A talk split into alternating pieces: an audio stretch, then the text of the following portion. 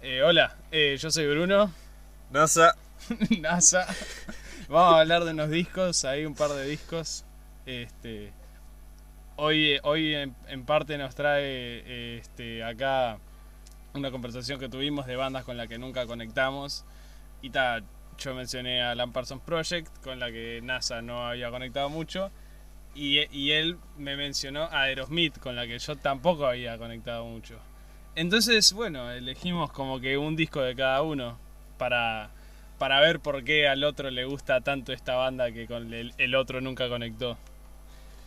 Y bueno, y así fue como que yo eh, hice los deberes con Alan Parsons escuchando el Turn of a Friendly Card y vos con Rocks de Aerosmith porque, o sea, estábamos hablando de Aerosmith y bueno, teníamos los dos una visión capaz un poco errónea de lo que era la, banda del otro, digamos, porque Alan Parsons siempre me pareció como algo muy soso, medio meloso, ¿viste? Yo qué sé, como que un poco empalagoso y... Que a veces lo es, las cosas como son. Pero, o sea, no, no le quita... Es algo que... Es melodía, es, melódico, es tranqui, pero me gusta, es como que... Es, hay una sustancia ahí muy muy interesante. Hay, este, yo qué sé. Sí, y, a mí por, eh, por, la contraparte lo que me pasó con, con, el, con el disco de este Aerosmith es que la bajada a tierra de volver a escuchar rock clásico después de, de que uno se pierde en su exploración musical en no sé qué subgénero de no sé qué otra cosa, este, es como un, un respiro así de aire fresco. Que, que valió mucho la pena. Yo tenía ahí una imagen de Aerosmith, la imagen más pop, modo, Aerosmith modo Armagedón, este, rock que parece final de una película de Disney. Este, y al escuchar este, este disco me di cuenta de que no, que realmente es una banda que, que me parece que apostaba para mucho, por lo menos en la época esta de la que estamos hablando.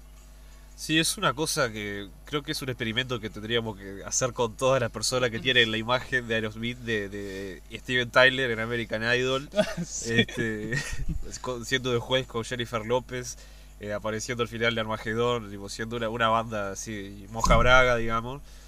Este, bueno, hay que ir para atrás a entender que Aerosmith no es solo eso, que antes de esa etapa ciertamente eh, popera y comercial que los, que los catapultó a, un nivel de fama que hoy todo el mundo conoce a Aerosmith, pero los conoce justamente por, por ese lado más pop que vino de, de la fines de los 80 para acá. Pero Aerosmith es una banda que está desde los comienzos de los 70. O sea, ahí hay un periodo de tiempo en el que fueron una banda impresionante que hasta el día de hoy se sigue manteniendo, este, se sigue sonando fresco, por decirlo de alguna manera. O sea, es algo clásico, pero no anticuado. ¿no? Sí. Y y me parece que se mantiene hasta hoy en día.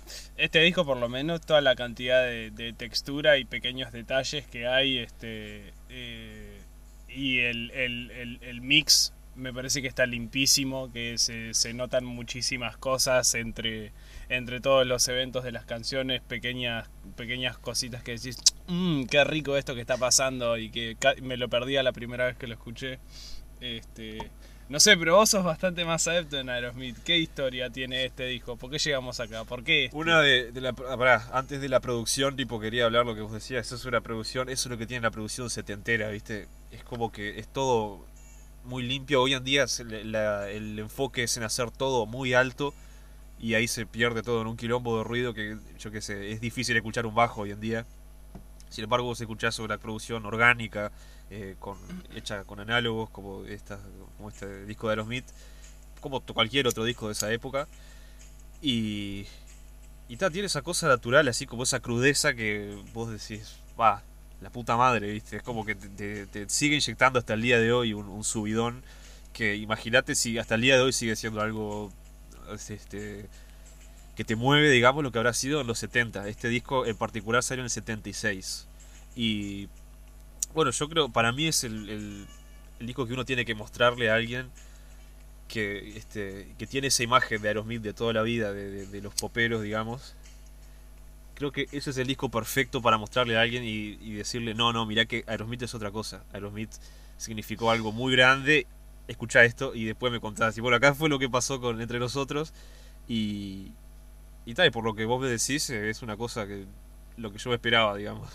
Sí, eh, me hizo reconsiderar totalmente este eh, lo que yo pensaba de la banda. Este, y, y me parece que, que, que, el álbum este, no es, por así decirlo, extremadamente ambicioso. Me parece que está bien contenido dentro de los cabales que venía haciendo eh, Aerosmith, por lo menos lo que me mostraste vos anterior y posterior. Este, pero me parece que cuando, cuando quiere agregar elementos, hasta que un poquito experimentando ahí, eh, lo hace y lo hace muy bien. Ya lo vamos a ver más adelante en el resto de los temas, pero, pero sí, hay, hay una variedad de sonido que, que, que es buenísima, fuera del clásico guitarra, bajo, batería y voz. Claro, que sin embargo, como están bien contenidas dentro de la música, no se van tanto al carajo como que tienen sentido dentro de todo el sonido del disco. Este disco es el cuarto de ellos, es del 76 antes, este, tuvieron una, evolución así, empezaron con el primer disco, eh, Aerosmith, sigue este, después Get Your Wings. Aerosmith, el primer disco está bueno, eh, bien primer disco, ¿viste? Siempre una banda que está como encontrando su estilo Steven Tyler este, intenta usar una voz bastante soul a lo largo del, del, disco porque como que no se sentía muy seguro en aquel entonces. Y bueno, de ese disco quedó Dream On, que es el... sí, sí, hasta yo lo conocía y no me gustaba Aerosmith, o sea... Claro, que para mí es un tema impresionante, la verdad, es una balada, pero de las baladas cuando Aerosmith hacían, cuando se ponían a hacer cosas más lentas, tipo, tenía una carga así de, de, de emoción y que vos te dejan como en un estado de así te llega, ¿viste? Es como bastante emotivo en cierta manera. Sí, Pero sin ser empalagosas, que fue lo que pasó después. A mí con Dream On me pasó algo, algo terrible, que es que la primera vez que la escuché, escuché el cover que le hizo Dio. Y, y durante muchísimo tiempo la versión original, la de Aerosmith, como que no, no me terminaba de hacer clic. Pero ahora con el tiempo, a ver, es difícil comparar, tipo Dio y Steven Tyler son dos, dos monolitos, sacás. Pero me parece que el creador original merece, merece crédito, yo qué sé. Sí, obvio, totalmente. Eh, después de eso ya este, hicieron el Get Your Wings, que ahí ya empiezan como a meterse, a ir generando una identidad más propia. Después el Toys in the Attic, que capaz es el primer gran disco de ellos, que es el que tenía Walk This Way, eh, Sweet Emotion, que son los clásicos de ese disco. Eh, Adam Apple también. Eh, bueno, ahí fue cuando Aerosmith pegó el, subidón al estrellato, digamos. Y bueno, Rocks fue como que remató todo. Acá ya Aerosmith se estableció del todo con como una como unos nuevos como, como una respuesta norteamericana a Rolling Stone básicamente. Sí, Este a Led Zeppelin también, este Inclusive hay, algún toque a Black Sabbath de vez en cuando ahí. Sí, hay un tema Round and Round de, de, Toys in the Attic que tiene un cruce medio cepeliano Black, Sabbath ahí que está y que suena pesadísimo para la época que es 75, el 75 una canción bastante poco conocida pero es un es, es un temazo te aplasta y hasta el día de hoy eh, tiene una, una pesadez sí e, es, es una de las cosas que me llamó la atención porque Rocks seguramente no es lo más pesado que han hecho. Por lo menos escuchando las pequeñas muestras que compartimos ahí de Toys in the Attic, me parece que, venían ya un poco más heavy y acá como que achicaron un poco. Se ve que igual... Se igual organizaron de cierta manera. Se nota que cuando quieren hacerlo lo hacen bien.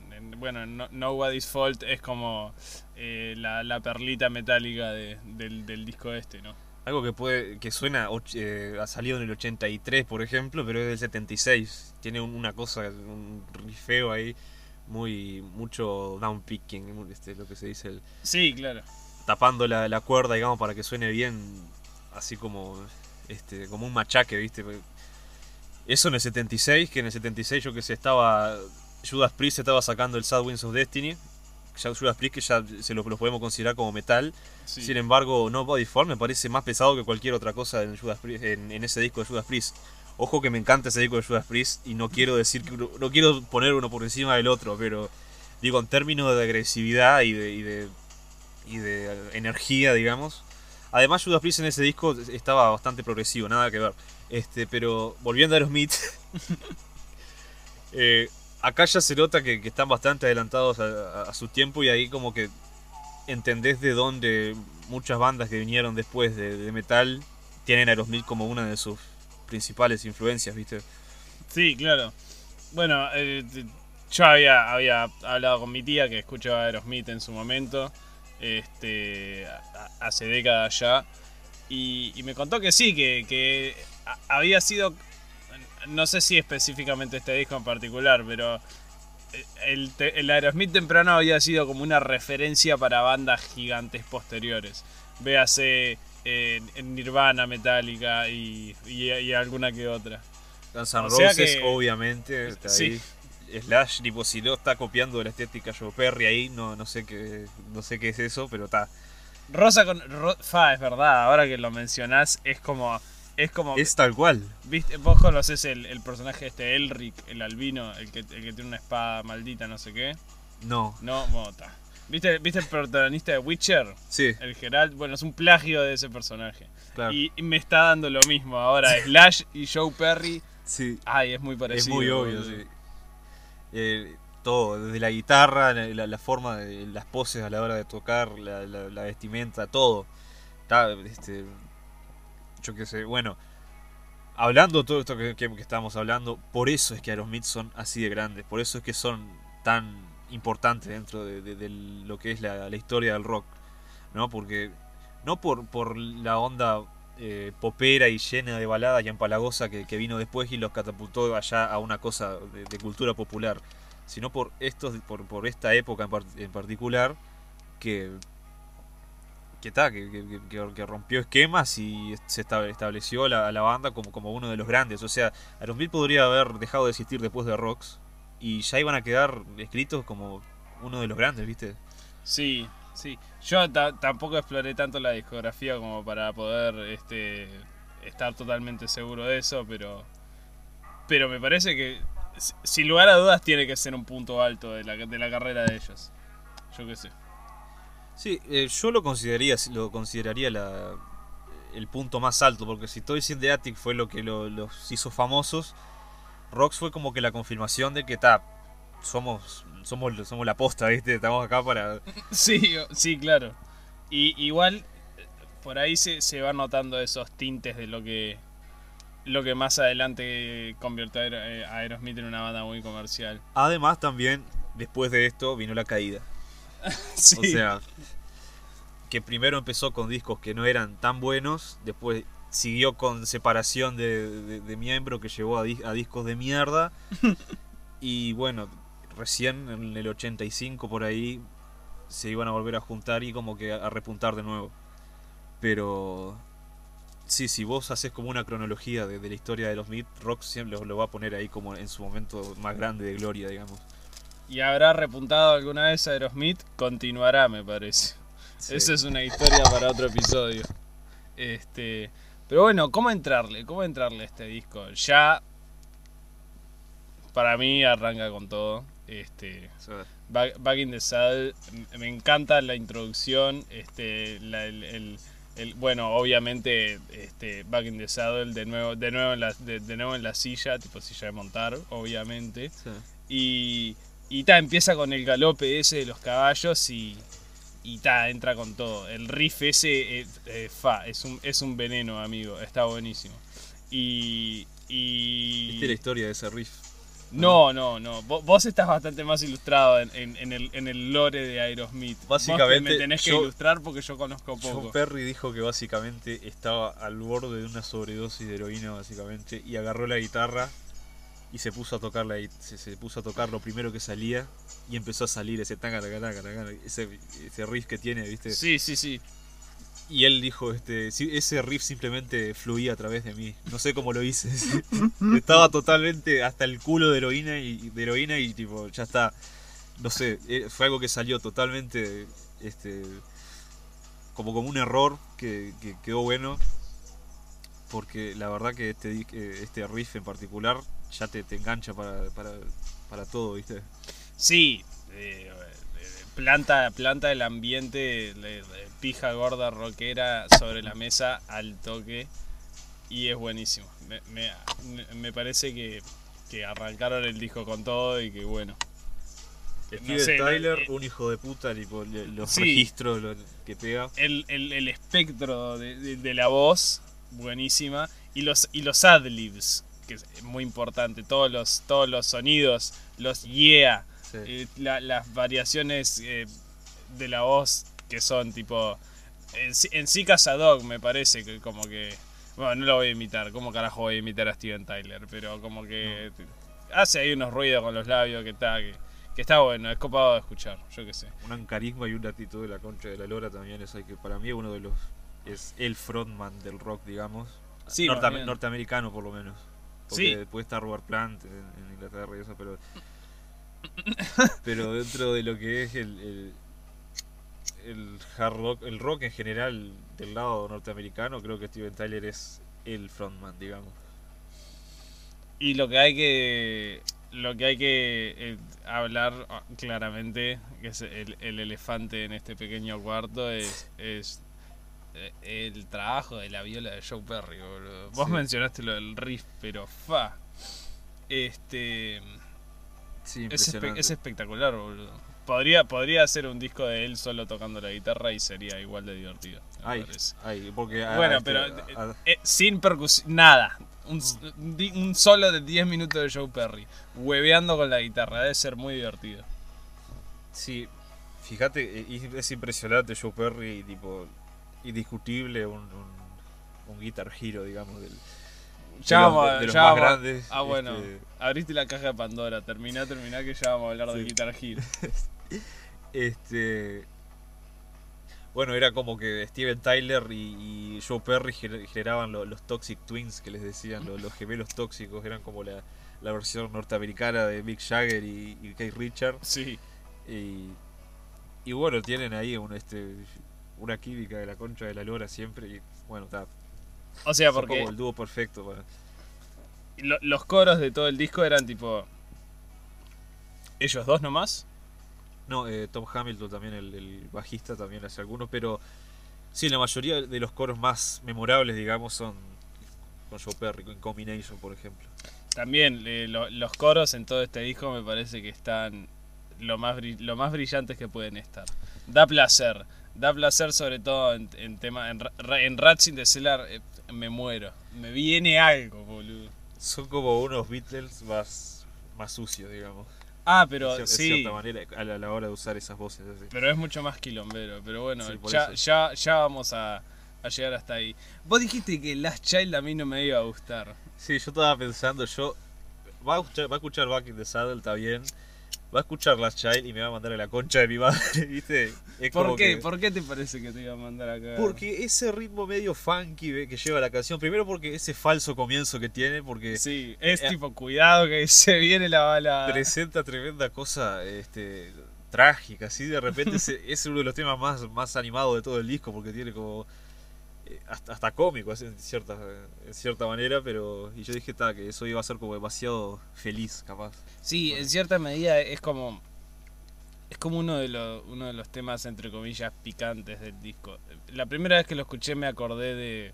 No me acuerdo si es de Scorpions o de. ah, Santísimo Dios, que no sea de Poison. Lo escuché hace mucho tiempo. Eh, Unskinny Bob, ¿sacás cuál es? Eh, Bueno, si lo- No. eh, es, es, un- es un tema de striptease, sacás. sí. Entonces, para mí, Last Child y, y Get the Lead Out son, son como que temas picantes en el sentido hedonista de la palabra, por así Sí. decirlo.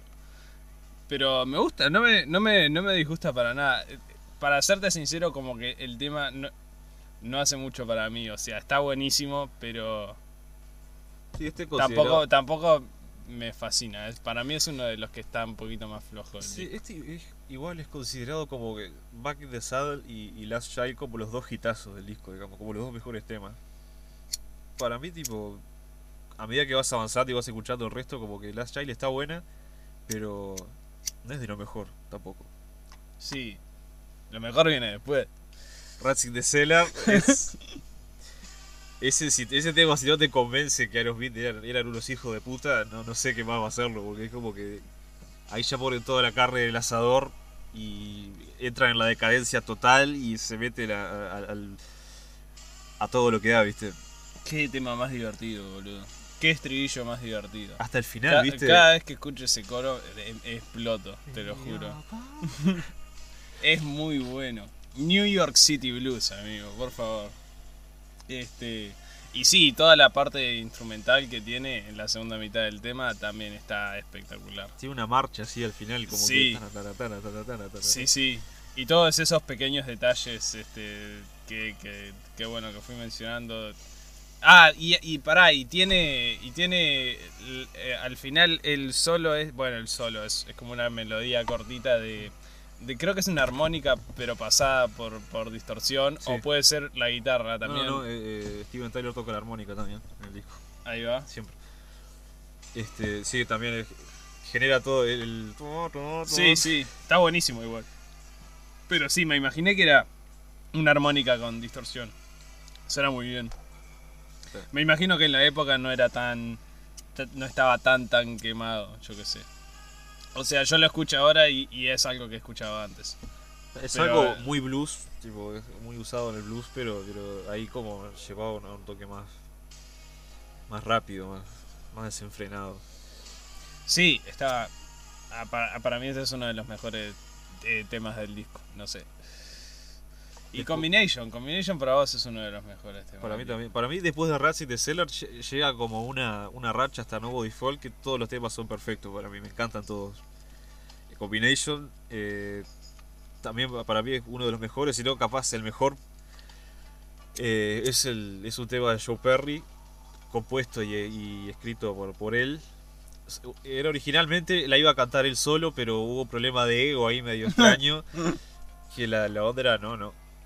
Si querés cantar, vamos a tener que hacer a dúo o, o si no, no cantás, porque si no... Entonces toda la canción está cantada a dúo con, con Joe Perry y Steven Tyler. Y está, genera una armonía ahí que está muy zarpada, a mí me encanta. También es otro tema que me imaginé que no, capaz por ahí no te... No, capaz no. Combination sí. Este... Estoy pensando en sí, Cazador. Sí, lo que tiene. mm, lo que tiene Combination que me gusta mucho es este. eh, lo, suave que se siente el riff. Este. El riff principal. El tururururirurín, pa, pa, pa. Me parece que. eh, eh, se nota que no le está metiendo tipo mucho estrés a las cuerdas y suena como que re suavecito, re limpio, divino. Me parece que está tremendo. Sí, e- e- esa cosa la repite, bueno, es una cosa muy, muy de Joe Perry, pero también en Adam's Apple de, de Toys in the Attic es una cosa similar. eh, Está zarpado, le da como una cosa re, re seductora el tema, así como... Sí, está, está divino. Y, y el FAO y la, y la producción, amigo. Vos, vos lo- me parece que lo atribuís a lo analógico, pero me parece que está tan limpio y suena tan bien. Sí, y hay también habla por... tantas delicias para encontrar, tipo, escondidas entre los sonidos. No sé, boludo. Ay, No, eso además habla de que eran son todos músicos impresionantes en Aerosmith. Desde la batería, el bajo... eh, el final de Combination tiene una, una cosa ahí, un juego entre batería y bajo ahí que, que, está, que está muy zarpado, que a mí me encanta. Que hace como una marcha, ¿viste? Sí, Y... Sí, yo qué sé, me encanta este tema. Como dije, uno de los mejores, capaz el mejor. Y... Sí, Cazador, bueno, también. sí, Casado sí está tremendo, boludo. es otro clásico del disco este. Que imaginé que no te iba a gustar a vos también.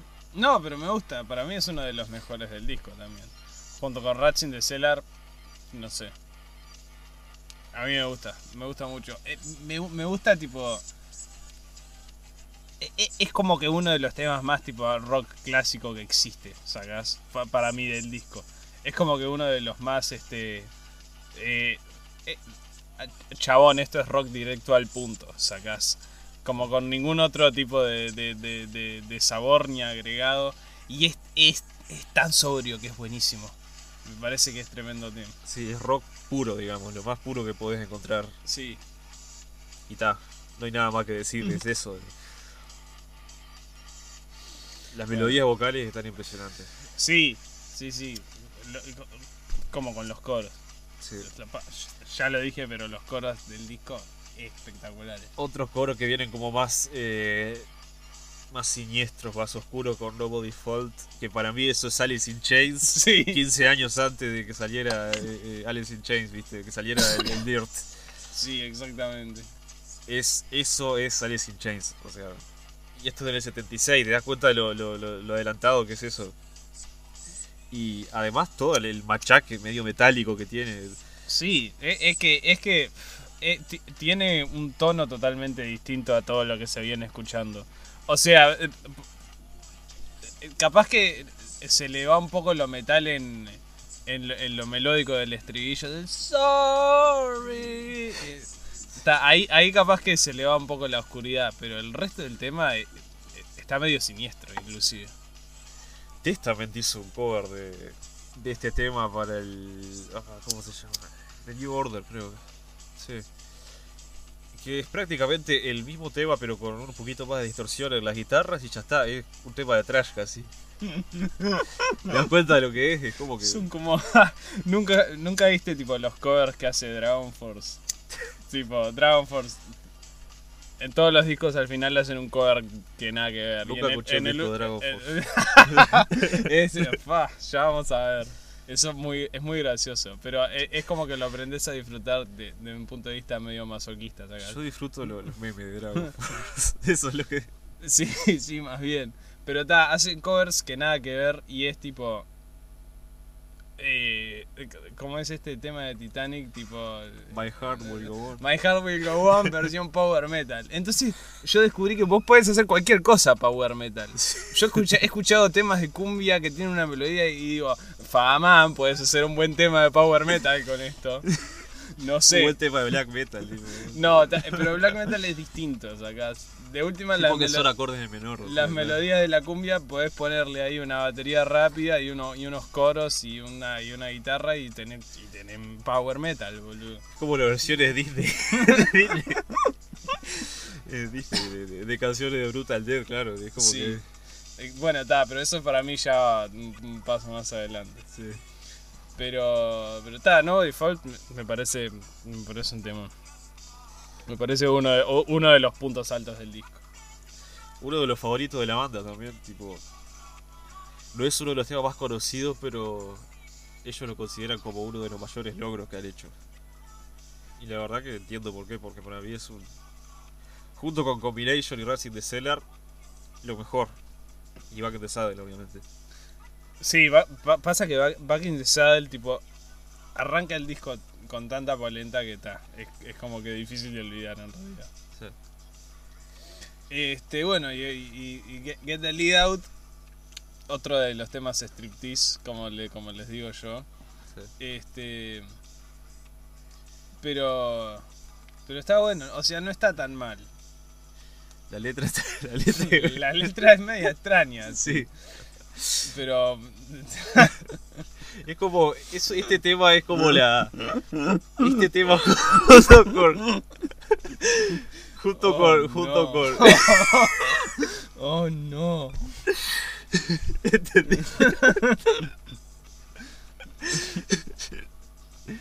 Yo No. sé que están hablando de cocinar pollo o algo de eso, así que. Está. Te mostraré mi, mi, mi puño y eso. tipo. Bueno, Eh, no, digo que este tema fue, es como que. Junto con Last Child también. Generan como. eh, la semilla de lo que sería después Ragdoll de. De Permanent Vacation, que es uno de los temas de. Es el tema de striptease por excelencia. de tipo. show- lo pasa tipo el show mayo que vivía pasando. no, eh, qué espanto, amigo. No me des esos datos, ya Yo me te- enojé. no, no, boludo. ya está. Cuando termine el momento te lo voy a mostrar. Te voy a mostrar cuál es. Dale. Bueno, este tema es como que. Pero sí llevar a ese, te- a, a ese punto, estar al carajo que se queda. Queda ra- Ragdoll, eh, se llama el tema. Sí, vi- pero igual, yo qué sé, e- e- es, algo que, que me parece que como que dejó, de- dejó de hacer. Bueno, seguramente hay alguna banda que lo esté haciendo, pero no, lo- no se escucha hace mucho, tipo un, un, un- tema de rock así como que tan, tan eh, hedonista y, y es como que es como que podés escuchar el sexy, sacás. Claro, sí, sí. Pero ta, yo qué sé. And the Promise, vos me dijiste que no te gustaba tanto como Sí, el resto. tengo mis razones, pero, pero bueno. ¿Cuáles? El, el- el- sobre todo el, el coro de totalmente arena rock que tiene. El na, na, na, na, na. Que, que a- eh, a- esto es, es un espanto porque me, eh, chequea todos los todos los requerimientos del estereotipo que tenía yo de Aerosmith y entonces eh, tengo un choque acá y entonces me hace acordar a, a cómo pensaba antes de la banda Bueno, esto es y parte me, como que me repele un poquito, pero el tema no está mal. Pero me parece que es como que una proyección de lo que va a ser el Aerosmith más pop que viene después. Junto con Home Tonight, bueno, ponele que Get the Lead Out, eh, Leak and the Promise y Home Tonight, las tres anuncian más o menos lo que iba a ser Aerosmith después de los 80. Porque, sí, Leak and the Promise tiene ese estribillo que vos decís también, pero eh, Home Tonight es una balada bastante... es bastante melosa, pero a mí me encanta. Está, muy bien hecho. Y además es corta, son tres minutos y ta- termina ahí la canción.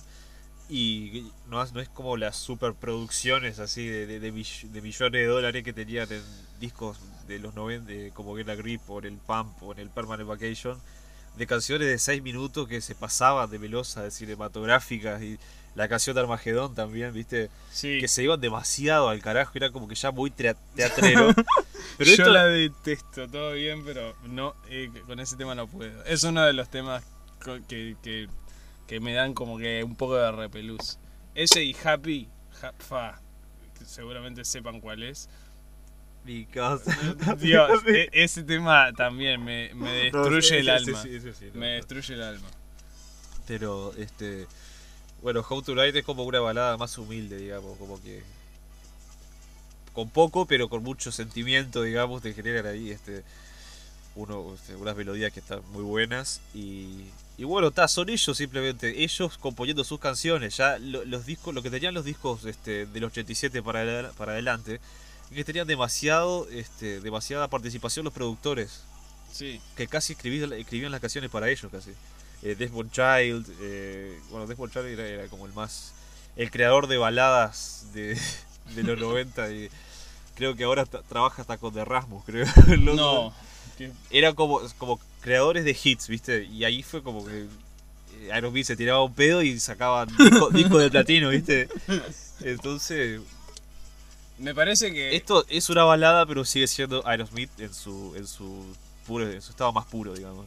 Pero está muy buena, tipo en la segunda mitad del tema este se pone cada bueno, obviamente una balada tiene que tener un clímax y se Sí. pone cada vez más enquilombada e inclusive se, se vuelve co- co- como que el ritmo del tema es un poquito más rápido, está, está como que copado, tiene una buena dinámica.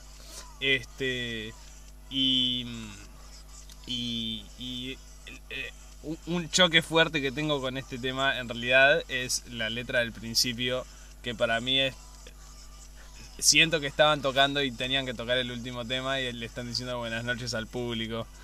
Porque bueno, la, la letra dice es hora de decirle buenas noches a todos ustedes. Entonces, Como para mí es los tipo, tatitos, para mí es tipo, ah, es el último tema del disco, no sé. Me dio, me dio esa sensación, pero es una, es una, es una buena balada. Sí, al principio me chocaba un poco porque a mí por lo general no me gustan las baladas a menos de que estén muy bien hechas. Pero le presté atención y, y, y, y está buena. Si habrá balada en, lo que, en lo que tenemos que hablar después.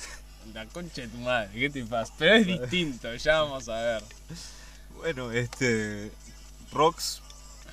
Para mí un 10 de acá a, a donde quieras. eh, no sé, para mí de ahí no lo bajo ni a palos. Yo qué sé. Sí, pa- para mí es un 9. Me sacó un poco de mi zona de confort de escuchar música extraña por ser edgy nomás. Este. eh, es un. Es un- una bocanada de aire fresco. Este, me gusta, cambió mi perspectiva de la banda. Eh, si bien tengo mis quejas, Me parece que está tremendo y si, y si la historia es correcta y es el clímax de Aerosmith, tiene que tener una nota alta. Me está medio como que obligado en realidad. Sí. Pero estoy de acuerdo, me parece que está tremendo. Lo que, lo que siguió después, el Draw the Line, para mí está bueno. Para mí es, es, es un 8, por ejemplo. Es un disco ya olvidado. que es, eh, Draw the Line y Night the Roots, que fue el, el- el último disco. eh, después de Night the Roots, Joe Perry se fue de la banda. Creo que esos discos están buenos. Y, pero también demuestran como el declive que, que había caído la, la banda. Tanto éxito que, que estaban llevando como que no supieron manejar muy bien el tema de los vicios y bueno, terminaron este, en, en Draw the Line ya estaban tan limados hasta el punto que no ya no les costaba escribir música, ¿viste? Sí, pasa. Pero igual le salió un disco impe- impecable para mí. Que bueno, ta, yo qué sé, queda ahí. Pero Rocks, para mí, es la cúspide, ya está. Sí, para mí es un un disco de rock esencial. Este, eh, en- eh, que me termina de cerrar porque Aerosmith es una banda tan, tan grande. Lo que tiene Porque escuchar, tiene el estatus que tiene. lo que tiene escuchar rock clásico, discos como estos, así como Rocks, eh, que, que son discos esenciales, digamos, vos escuchás y ahí te cierra todo, todo lo que vos estás escuchando. Sacás las influencias, ¿viste? Sí, obvio. Decís, decís, claro, acá, acá fue donde empezó todo, ¿viste? Es lo más puro que podés ir y, y ya está, es el origen, digamos. Es como que está bueno ir a, ir a, a la base de, de lo que se de lo que se construyó después, yo qué sé.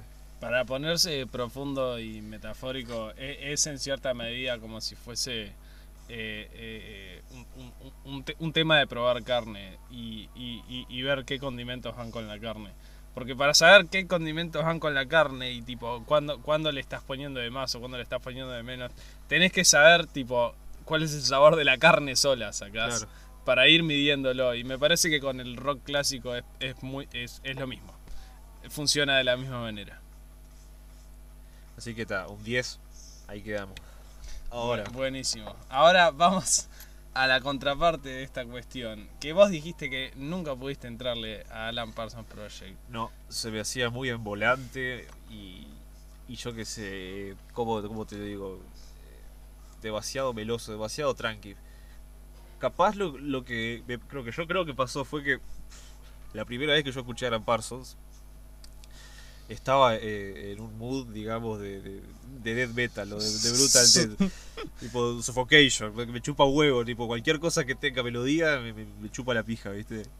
Sí, obvio. Y bueno, está, escuchás Alan Parsons Project cuando estás en un en una humor re, re de música agresiva, obviamente como que te va a parecer una poronga. Y eso fue lo que me pasó. Y bueno, ahora que ya estoy como más más calmado, digamos, y más abierto a, a- a escuchar cosas nuevas y a escuchar cosas clásicas, porque Alan Parsons, al igual que Aerosmith, es una, algo clásico, algo que uno tiene que escuchar. Sí, este disco es del 80. y Es uno de, ya, ya estaba cerca de su. Bueno, le quedan 7 años más, 9 a Alan Parsons Project. Pero sí, es casi que contemporáneo con el que hablamos recién. 4 años de diferencia se llevan. Sí, cuatro años. Este. Y. Bueno. Me lle- tipo, escuché este disco y, y me gustó. Me, me llevé una, una, una sorpresa tipo, muy grata. Porque de- de- es, un- es un disco que hay del, de los. Yo que sé, 40 minutos que dura. Solo pude sacar 3, 4 segundos que me, molestaron, que me sacaron, tipo ya lo vamos a ver. demasiado porque toca con, con terrenos que a mí me, me- me- con los que ah Sí. no no no no, Para- no lo hagan no lo hagan por favor. Para mí este disco pero que tal no quita el resto que el, el mérito de lo que es el resto que es una obra de la puta madre que siento que tendría que haber escuchado hace mucho tiempo ya. Que ahí sabes cuando es cuando te encontraste un disco que te voló la cabeza cuando vos decís cómo no escuché esto antes Sí, O sea, claro. te sentís como que estuviste perdiendo el tiempo Sí, viste sí ya, a- mí con Alan Parsons me pasó. Este disco ya lo conocía. Este disco para mí tiene toda una historia. Es uno de mis discos favoritos. Este, Eh, me lo mostró mi tío, me lo prestó mi tío una vez hace tiempo, creo que ya tenía 15 y estaba en mi etapa adolescente edgy y estaba escuchando mucho metal. Y medio como que no le di mucha bola. Me dijo, mirá, tomá, esto es rock y tiene alguna cosa medieval por ahí que, que está más adelante capaz que, que se nota, pero bueno. Y, y era, y lo, me pasó lo mismo que a vos, era como que muy tranquilo, no, no era el momento para entrarle todavía. Y cuando empecé a trabajar, Alan Parsons es música que puedo poner en el trabajo y no sacar a los clientes corriendo. Entonces me escuché toda la discografía de Alan Parsons en el trabajo y me reconecté con este disco y, y, me, di, y me, di, cuenta de lo, de, de lo bueno que estaba. No sé. A mí me parece que e, este no solo es eh, uno de los mejores discos de Alan Parsons, o sea, en realidad es el mejor a quien estamos engañando, pero me parece que eh, también es un disco fundamental en el rock, no sé. Y me parece que poca gente lo conoce. Sí, a mí me dejó con ganas de seguir buscando más. Tipo, por ahí te, pedí algún, el nombre de algún otro para, para, seguir, para seguir explorando, porque parece que es una, una carrera bastante eh, cambiante, bastante con, mucha variedad, con la que hay cosas que te pueden no gustar mucho y otras que te pueden capaz no gustar tanto. Eh, yo qué sé, yo escuché el primer tema y fue ahí como que ya eh, fue como algo más de lo que yo esperaba. Sí. Y fue lo que lo que me convenció a, seguir, ¿viste? Sí, en, en Alan Parsons hay, hay, hay varias cosas en juego en, cuanto al sonido. Ah, tenemos. hay toques de. Hay toques de rap progresivo. Hay este. Hay toques de, de, de, pop. Porque Alan Parsons es que le gustaba el pop también en esa época. Tenía sonido pop de esa época, no sé. Este. Y, y, y tiene ahí un cachito de un cachito de experimentación. Obviamente que hay, que hay rock también. Eh, a mí me encanta la tapa, me encanta lo simple que es la tapa. Es un vitral de una carta y es tipo la carta de un rey, la acá y está tipo. Eh, es como un vitral de una iglesia, pero el fondo está todo negro y bueno, dice el nombre ahí, está divino. Y el disco es eh, tiene temática de, de, apuestas. Para mí todo el, todo el disco es como, como un viaje psicológico de alguien que empieza, empieza a apostar y se pierde en ese mundo está buenísimo cómo está hecha la portada con relación a la, temática del hijo. Sí, claro. Es perfecto, es como que no podía haber tenido una imagen mejor, es como que ya está. Está divino, sí. Este, pero bueno, Maybe a Price to Pay que empieza empieza ahí con, con estas trompetas medias medias triunfales, este es un tema este dentro de todo eh, bastante tranqui, eh, este, pero tiene ahí como tiene ahí como una, una, marcha con las trompetas que está bastante buena. Eh, lo que tiene Alan Parsons es que tiene un sonido muy limpio, es obvio porque el tipo es eh, ingeniero de sonido, así que el mix está está on point y tiene muchísima textura este lo que hace aunque el sonido de, de en cuanto a, en cuanto a eventos este no, no parezca que está pasando mucho este, yo qué sé, para mí este tema, este, Maybe a Price to Pay, es como una, una, una, advertencia, por lo menos para lo que es el, eh, lo que se supone que es el personaje que, de, este disco. que bueno, que, que, que, está en la casa, que siente que algo está mal, este eh, bueno, hay una cosa, unas metáforas ahí con un mago y dicen que bueno, que seguramente haya un, precio a pagar. A ver, es el título del tema. Sí, yo como... Primero que nada el tema tipo, tiene una... Capaz el, el, más el más polenta, digamos, de la canción. Del, del disco en general. Sí, sí, seguramente. Eh, me, me, encanta la introducción. Ya te... me, me, me agarró la atención enseguida.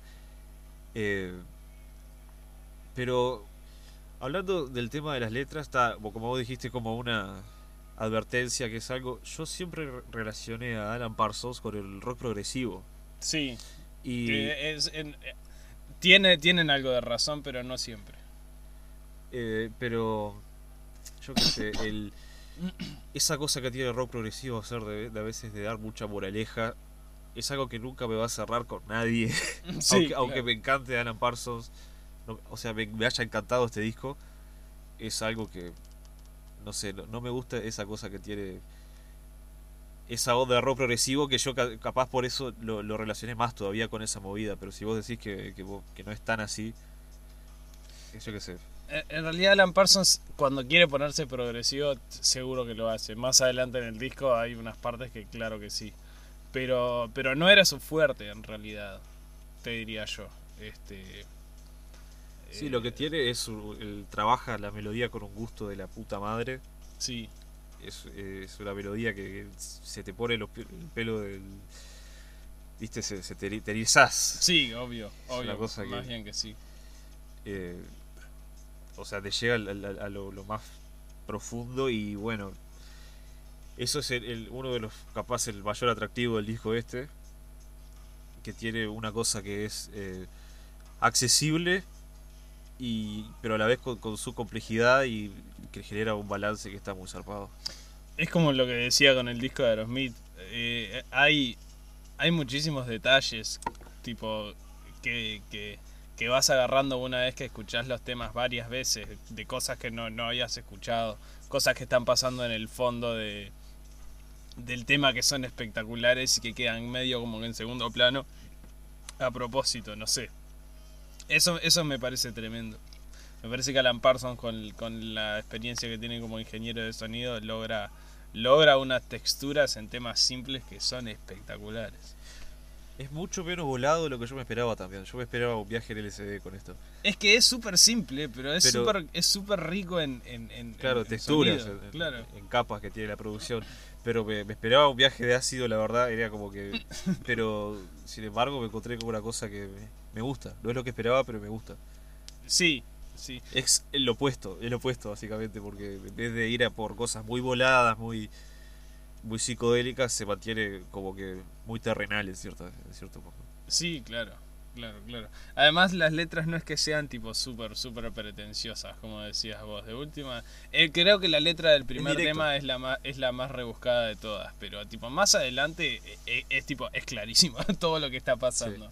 Eh, está, el segundo tema, Game People Play, acá es cuando viene lo del pop. Este, este, este podría ser un tema de disco, sacás, tipo perfectamente. Eh, es más, mi novia me dijo que lo vio en la tele en la noche de la nostalgia, así que me imagino que esto se bailaba. Este, obviamente que es uno de los temas más divertidos del disco. Es un tema ahí, este, picadito, copado. Que, bueno, que, que la letra ya como que como que nos estamos metiendo en el mundo de las apuestas. Este, este, y para, ¿cómo no puede ser, yo me sé de memoria este disco y no me acuerdo de la letra. Ah, sí, eh, que habla de, de, de, una, una persona, en realidad se da a entender que capaz que capaz que son dos, que como que no tienen nada para hacer ahora que se les fueron los hijos de la casa y que no tienen en qué, en qué gastar su tiempo. Este, entonces bueno, tipo, dicen que está, que están cansados de vivir ahí y bueno, como que emprenden este eh, eh, este viaje. Me parece que como en cierta medida como que no les importa mucho ya, tipo la, la poca vida que les queda y, y bueno, vamos, vamos a apostar, vamos a, a tirarnos la vida por, por, por la borda, no sé. Capaz que lo estoy pensando muy, muy profundamente a esto, pero ta, para mí siempre me pareció que este era tipo un disco conceptual, porque Alan Parsons este, tiene una cantidad de discos conceptuales. Es más, el primer disco de Alan Parsons es un disco conceptual de Edgar Allan Poe, no sé. Sí, el. Las letras, tipo, el del tema este. Como que. no, este. El, el tema este. el- esa onda disco que vos, que vos decís, como que. No me termina de cerrar, pero igual no, no deja de gustarme el- el- la canción en sí. Es, es como Durán Durán, tiene un aire Durán Durán, por eso Sí. lo digo. Claro. Pero. Me gusta más la onda que viene en los temas siguientes a este. Sí. porque como que ya entra en cosas más, más calmadas, hasta un poquito más melancólicas a veces. Sí, claro. Y, y es capaz un poquito lo que me esperaba además del disco este, porque ya el, el título como que te anuncia el título, la portada, la estética te anuncia que hay algo medio, medio oscuro, medio denso por ahí. Y Sí, claro. ya cuando este, Gay People Play es un tema muy, bail- muy bailable, muy este, está bueno, es pegadizo, pero yo qué sé. Hay otra cosa que, que me gustó por otras razones que no son precisamente expresadas en este tema. Es como con eh, uno. eh, Es que es el tema más feliz del disco, por así Sí. decirlo. Otra vez el segundo tema es como el tema más happy, digamos. sí, por así decirlo así. Pero a mí me encanta. Para mí es un, es un temazo. Es uno de los clásicos eternos de este disco. Este, después viene Time, que es la primera balada de Alan Parsons. Acá chocamos con la primera pared de velocidad de Alan Parsons. De las de estas hiperbaladas que hace súper súper pegajosas. Pero está, está, es como dije con las baladas de Aerosmith. Tipo, si una, si una balada me gusta es porque está muy bien hecha. Y Time está tremendo. Tipo, eh, es, es, es, es como. Tiene algo de disco también, pero al contrario. Es como, es como que un, un lento que se podría bailar en la pista, sacás. Y tiene como que estos sintetizadores que tipo pasan volando por, por, por, por encima del tema. Que está, está buenísimo. Y es un tema re tranqui, re un re tranqui, re melancólico, pero no es, para mí no es un tema triste, no sé. Y Taki, que habla de que el tiempo fluye como un río y, y quién sabe dónde estaremos y cosas así. Claro, es más reflexivo que, Sí, claro. que melancólico. Sí, a mí me encanta yo en, en estos dos temas, en Timer y en I Don't Wanna Go Home, me cierra eh, David Townsend. David Townsend, este, es, este músico de- que principalmente se mueve dentro del metal, el, el vocalista de Strapping Young Lad y David Townsend Project. Digo, David Townsend Project, también obviamente referencia a la Parson Project, y acá ya escucho de, de dónde viene todo eso lo que vuelve a lo que estábamos hablando del disco anterior de 2000, que vos cuando escuchás discos clásicos eh, te, te cierra de dónde, de dónde sale todo, ¿viste? Como que nada sale un vacío. Y bueno, Time y I, y I Don't Wanna Go Home son como mis dos puntos favoritos del disco. Junto Sí. con eh, de- el tema que sigue después de Goldberg, el, Sí. el instrumental. I Don't Wanna Go Home es, es, es, este es como cuando el personaje como que ya se deja llevar de de, de, bueno del tema este de, las apuestas este eh, ¿por qué te parece que es uno de los de los mejorcitos? Me gusta, el, el- el estribillo me gusta demasiado. Sí, y, aparte no es para nada explosivo. e- Es, tipo. I don't wanna go home. pam, pam, pam. Es muy tranqui el tema. Es como que medio. Es medio. mm, Tiene, un- tiene como que algo funky por ahí. Tipo. Sí. Como para estar en un bar fumando un, pu- sí. fumando un puchito tranqui. Muy tranqui, con poca gente. Sacás. Eh, me parece que está tremendo. Te puedes imaginar al personaje, digamos, en esa situación. en Sí, mismo obvio. bar. Y además, este. Es, sí, es esta, I Don't Wanna Go Home. El, eh, el, el bajo y, y el piano tocan lo mismo, entonces te- esa, esa amalgama de sonido, ese, ese, ese, ese piano con, con, con, con bajo, pega tan, pega tan- es como, no sé, está buenísimo. Es Eh, bien una tiene co- canción de pérdida, sí. uf. Sí, claro. Es como que como que te está yendo, ya como que no te importa mucho más. Yo qué sé. Y tal, ya empieza con lo de que empe- empezó a perder plata, pero bueno, como que no le importa y eso. Pero está. Es uno de los, de los, de los, de los puntos brillantes del disco. Eh, Me parece que está tremendo. Y también re, funky la, la, la melodía de la guitarra. Este, yo qué sé. Me parece que es un tremendo tema. De Goldbug para mí es en su momento tipo la primera vez que lo escuché fue mi favorito fue el que más me gustó. Y eso que es este Instrumental. instrumental. Y dije y me puse a pensar no será que no me gustan las voces por eso por eso el, el- el instrumental. Puede ser. pero no no sé este eh, me encanta cómo de una manera instrumental siguen no, no es aburrido ni, ni muy cómo se dice auto auto ah, autocomplaciente ni nada es, sí, este, claro. es un temazo instrumental que te- se te pasa volando y porque tiene una estructura que te cuenta una historia sin decirte nada viste Sí, exactamente. Sí. Eh, podría ser eh, la banda sonora para el montaje del tipo en el casino, perdiendo la plata. Pero, pero lo que está, lo que está tremendo del tema este es el bajo. Esa línea de bajo, fa, boludo, me caigo de culo, está tremenda, sacas. Es como, el- es como el protagonista de, de todo el tema. Sí, y, y sobre esa línea de bajo se le van agregando cosas, se le agrega un saxo, está tipo el teclado de fondo con eco, este y ta, y todo termina en, en un- con una cosa con cuerdas ahí toda toda mística, media no sé, es tremendo tema. Es, es un tema. Tienen videoclip también, yo nunca lo vi, pero pero ta, va para ahí. Pero La verdad que eh, Alan Parsons y Eric Wolfson va para ahí. vos. Va, Eric Wilson, fa, fa, vos un genio, un genio los dos. En realidad eh, eh, trabajaban como en conjunto, eh, pero Alan Parsons tengo entendido que era más la mente maestra. A ver, el, título de la banda tiene su nombre, me imagino que algo Sí. habrá hecho. No sé, yo por ahí leí que que en realidad la mente maestra era Eric Wolfson, pero como que le gustaba el anonimato, le dijo a Alan Parsons, "Ta, vos sos un hombre, más, un hombre más reconocible y a vos te gusta estar en tipo al frente. Somos Alan Parsons Project, pero en realidad eran ellos dos. Una, una colaboración muy bien equilibrada que a veces tipo mucha gente le, le- adjudica el, título de el, el genio de, de las oscuridades, entre la oscuridad digamos que era Eric Wolfson. Sí. era el que, el que manejaba todo desde, desde, desde un rincón. Sí, seguro que él tenía una influencia tremenda sobre la banda, pero inclusive cuando eh, Alan Parsons empezó su carrera solista, cuando sacó Try Anything Once, este, seguía sonando bastante parecido a lo que hacía en Alan Parsons Project. No sé.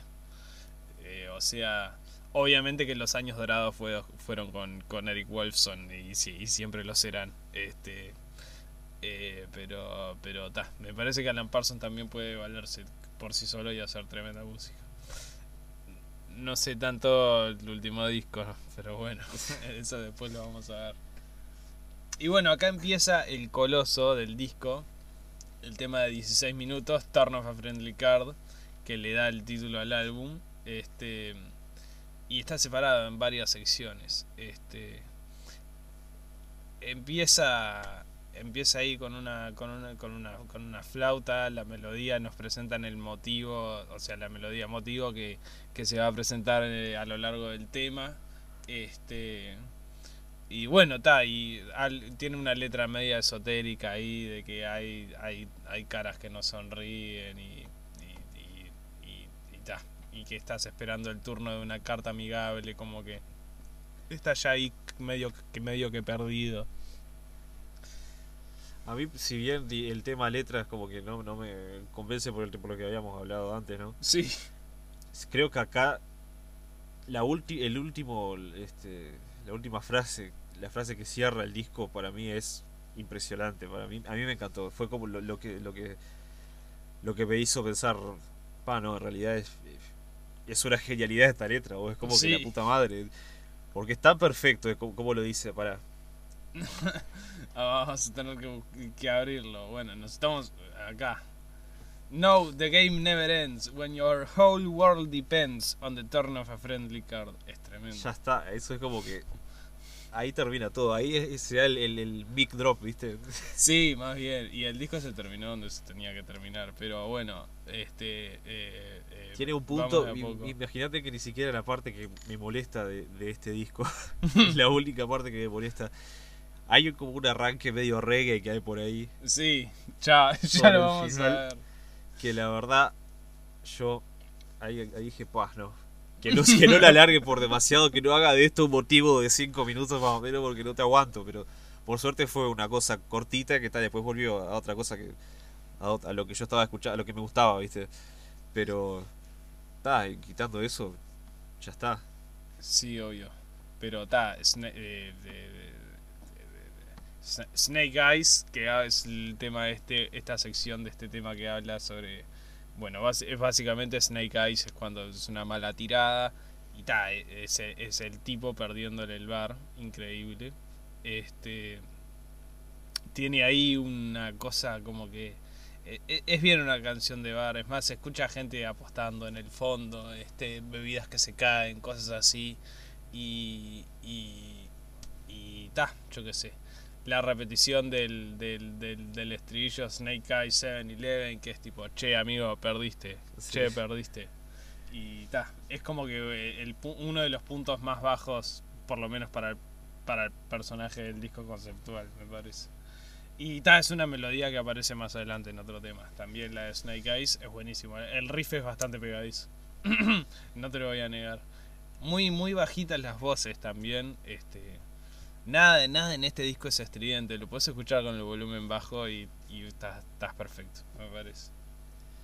Me encanta este tema porque es como que ya está cayendo en la decadencia total, ¿viste? Sí, sí, obvio. Entonces, Es como que está en la mesa de apuestas como que ya fue, amigo. ya Claro, sí, sí, no ya importa está. nada.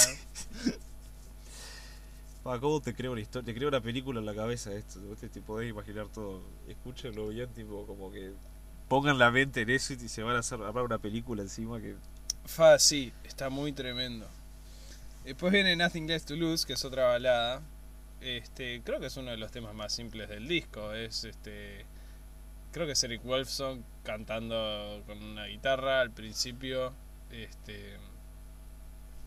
Es como un, un- tema de ánima ahí, como che, dale vos, no, te- no, no- no- tenés nada que perder. Igual no me gustaría estar en tus zapatos. Es como que, bueno, está.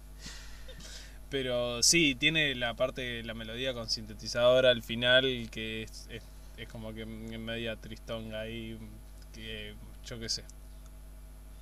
Me- No me parece espectacular, pero dentro de lo que es el tema Turn of a Friendly Card, que es esta, esta cosa de 16 minutos, eh, me parece que es como una buena bajada a tierra. Sobre todo después de The Ace of Swords, que nos lo acabamos de saltear, que es otro instrumental que es una demencia. Sí, a mí ya en este punto el disco me convence como que esto podría ser perfectamente una película de Scorsese. ¿Te, te das cuenta? Porque es una, este, un, subida y caída, ¿viste? Sí, claro. Eh, The Ace of Swords muy épico.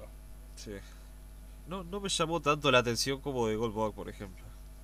Está bueno en realidad cómo empieza con el clave y con las flautas y, es uno de los temas más progresivos de todo el disco además. Este y tal, los vientos re épico todo. Ton, ton, ton, ton. Me parece que es que es un, temazo también. Sobre todo saliendo de Snake Eyes, es como que un pequeño un pequeño triunfo en- entre toda la decadencia esta. Y bueno, después llegamos a- al final. Sí. y que ya como como dije tipo me adelanté pero dije lo tengo que volver a decir es, para mí es es la genialidad del disco ya como que lo cierra perfectamente y es como que ya está esto de nuevo no lo puedo bajar. Sí, termina muy, muy triunfal, muy teatral además al final con, con, con toda la orquesta del fondo. Pa, pa, pa, pa, con el motivo, es, buen- es buenísimo. El final tipo, cierra muy bien el disco. Una garcha la parte de reggae del tema anterior. Sí. Yo qué sé. Que, pero ta, son tres segundos, no, no, no, no, no nos vamos a quejar tanto. Yo qué sé. No, igual, igual no deja de tener ese aura que uno yo qué sé yo cuando estaba escuchando este tema me tenía esa sensación que uno tiene cuando está ante algo muy trascendental algo muy grande viste cuando vos estás leyendo la Ilíada por ejemplo Sí, y vos estás leyendo eso y sentís, "Ah, estoy, estoy leyendo algo parte de, de la historia, digamos, digo que algo que me estaba perdiendo hace mucho tiempo, algo que necesito, necesitaba saber. Eh, el final de este disco como que ya lo cierra todo y y uno y me dejó con esa sensación, no sé. Es como que me dio como eh, algo que no me esperaba y, y fue una de las cosas, sorpresa más grande que tuve hasta en lo último, últimamente dentro de lo que es música, ¿viste? Sí, obvio. Para mí es la forma perfecta de cerrar el disco, la verdad. Es, eh, eh, es uno de los temas más, más que tiene más instrumentos de todo el disco. Es como, es como la, la cúspide final, yo qué sé. Aparte en el tema anterior, en Nothing Le- Left to Lose, como que hacen un recopilado de, motivos de distintos temas anteriores. Por lo menos la melodía de Snake Eyes la vuelven a tocar. Entonces es como que, ta, el final, el cierre de todo. Me parece que este disco está recontra, remil tremendo. Yo le doy un 9,8 por la parte de reggae nomás. Pero sería un 10 perfecto. Para mí, es uno de mis discos favoritos, man. man. Yo, eh, desde antes de hablar de este disco, de decirte para hablar de este disco, ya sabía que era un 10. Así que está. Para mí es un 9, para mí es un 9 básicamente, pero... Por la parte de reggae le falta Sí. un punto. Está bien, Sí. te creo. Para mí es Vos por mejor- ahí tenés un- una conexión sentimental más grande con el disco y, Sí. y obviamente... eh, Es que es complicado, por eso mismo. Sí, yo que eh, eso este, se le perdona, o sea, es un detalle que igual no, no, no quita que el resto del disco sea impresionante. ¿viste? Sí, y, y que valga, que valga un 10 porque... Ahora, eh, lo que sí me falta es seguir por el resto de la discografía, ¿viste? Sí, Para ver cómo se compara con el resto. eh, para mí es el mejor de todos. Este, y Alan Parsons tiene discos muy buenos. Eh, pero está, es todo un universo. Hay que, hay, hay que explorarlo de a poco, con paciencia, yo qué sé. Eso es otra cosa que me tuvo, eh, lo, lo estuvo manteniendo eh, pendiente tanto tiempo a, a Alan Parsons. Es que tiene un repertorio que es casi inabarcable, de cierta manera. Vos es- lees la lista de todo lo que, lo que tiene y vos decís, pa, la puta madre, ¿de dónde voy a sacar tiempo y voluntad para escuchar todo esto, viste? Sí, pero bueno, con el con tiempo los vas escuchando. Tipo, tampoco los escuchás por arriba y, y ya está, yo qué sé.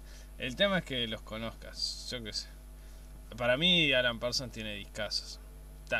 Me, gustan todos en realidad. No, ca- capaz que hay alguno que no me cierra mucho por arriba, pero para mí están todos buenísimos. Y este es la joya de la corona, amigo. Eh, me parece tremendo disco, la verdad. Valió muchísimo, muchísimo, muchísimo la pena. Sí, más bien, Bueno, la verdad. no sé si querés comentar algo más. Eh, no, la verdad que me quedé a gusto. Bueno, va para ahí. Bueno, quedamos por acá, nos vemos. Forever. Forever.